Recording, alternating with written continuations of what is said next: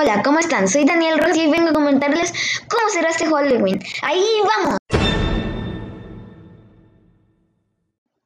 Primero, comencemos sabiendo sobre el gobernador de Boyacá, que insiste que los niños no vayan a ir a la casa de los adultos o a hacer aglomeraciones, por lo que hizo que tuviéramos toque de queda los días 30 a 31, de las 7 de la tarde hasta las 5 de la mañana, haciendo que los casos de este COVID-19 no salgan disparados.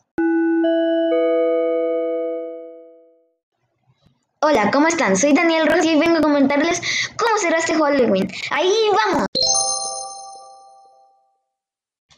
También, además de Boyacá, este no va a ser el único departamento con toque de queda. Va a haber otros toques de queda en otros eh, departamentos del país como Tolima, Antioquia, Bucaramanga, Eje Cafetero, Montería y Neiva. Pero el único que hizo que todo su territorio tuviera toque de queda fue Boyacá.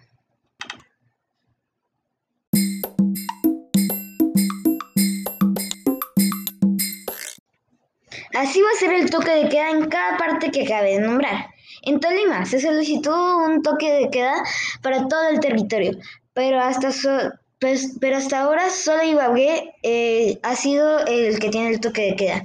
En Antioquia, la alerta roja por la ocupación de camas de UCI llevó al gobernador Aníbal Gaviria y a los alcaldes y alcaldesas a ser estrictos y decretar ley seca y toque de queda general en 104 de los 125 municipios del departamento.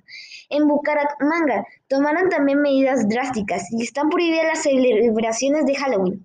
El alcalde de Bucaramanga, Juan Carlos Cárdenas, aseguró que se mantendrá el toque de queda durante el fin de semana, pero no se implementará la ley seca.